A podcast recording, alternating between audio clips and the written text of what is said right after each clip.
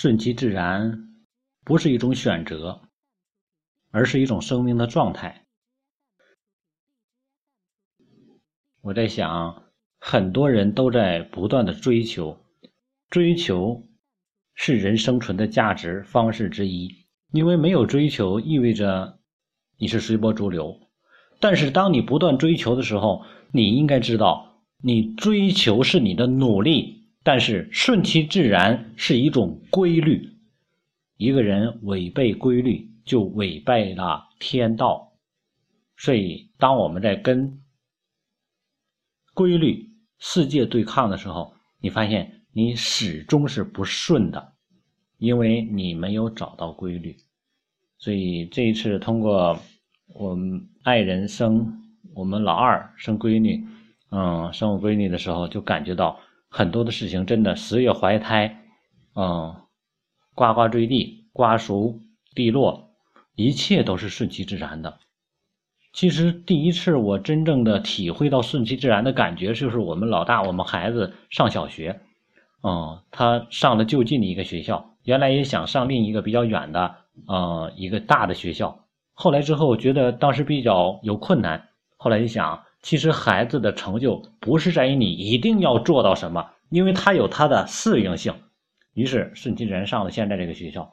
嗯，上了之后，整个的成长过程中感觉很多，真的非常的好。所以，当你顺其自然接受的时候，你才能充分调动自己，让自己在现有的起跑线、起跑点、起跑高度上获得向上的力量，然后获得真实的成长。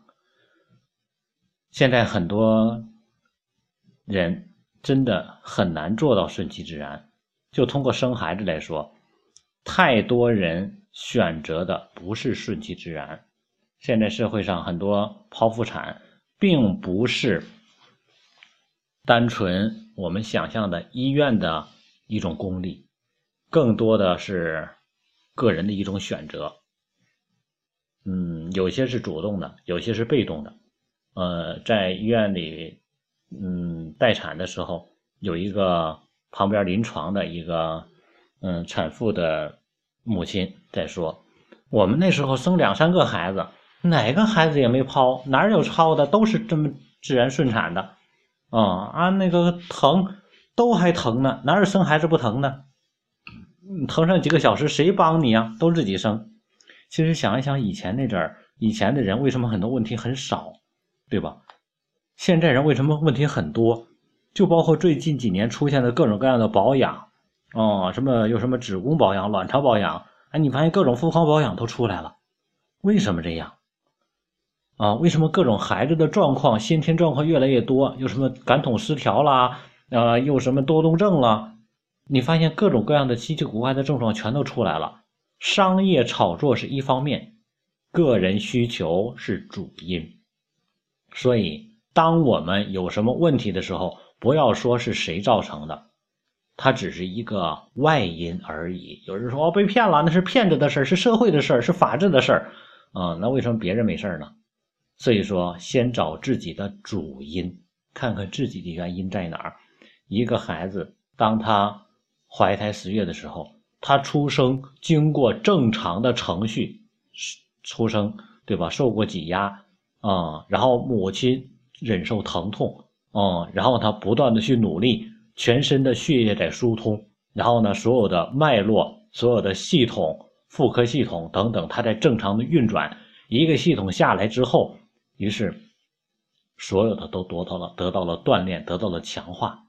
这是人身体自然构造、成长必须要经历的东西。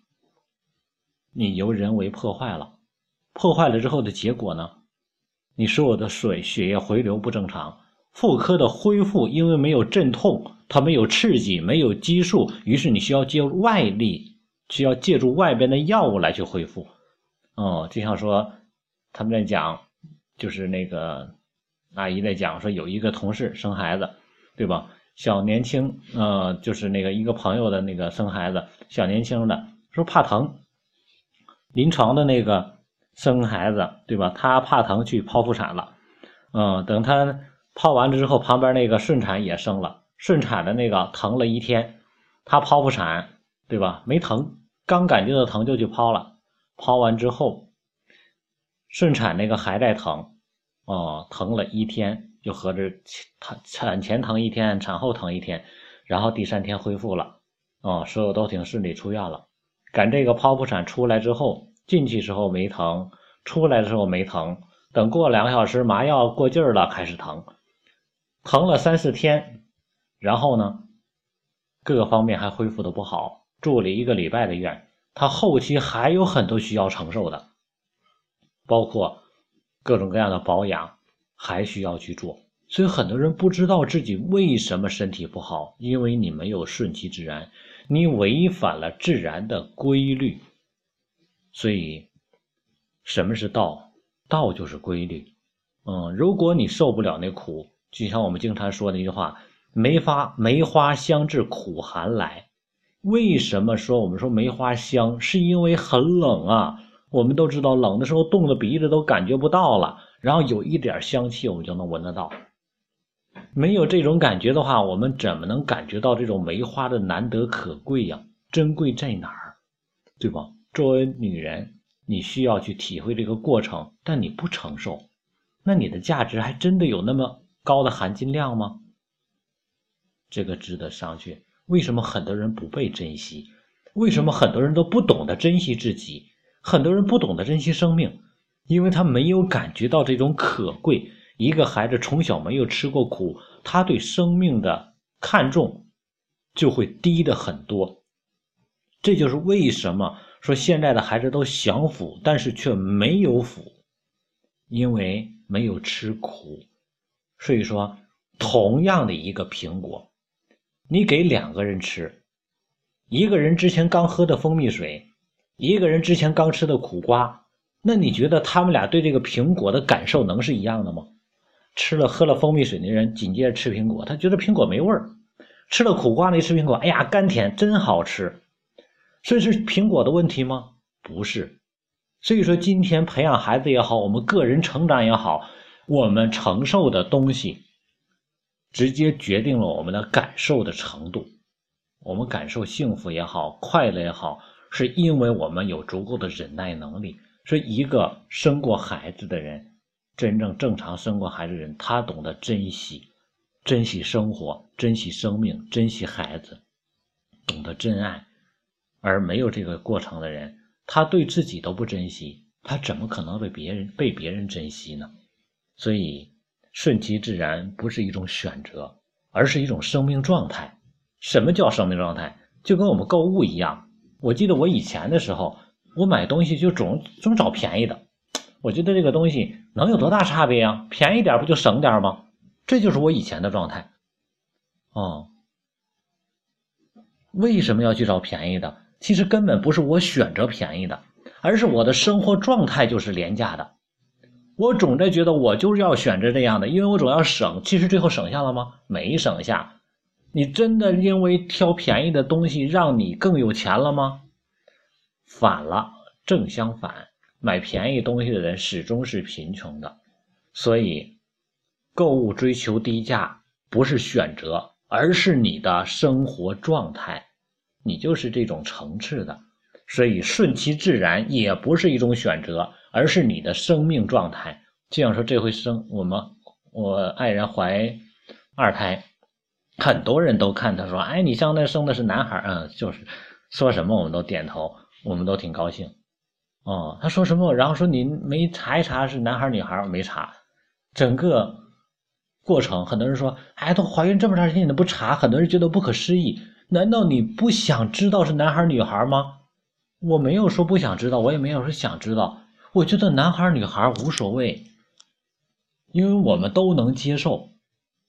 嗯，因为我们需要的是再增加一个生命来充实，让自己的生命精彩，同时增强自己的责任。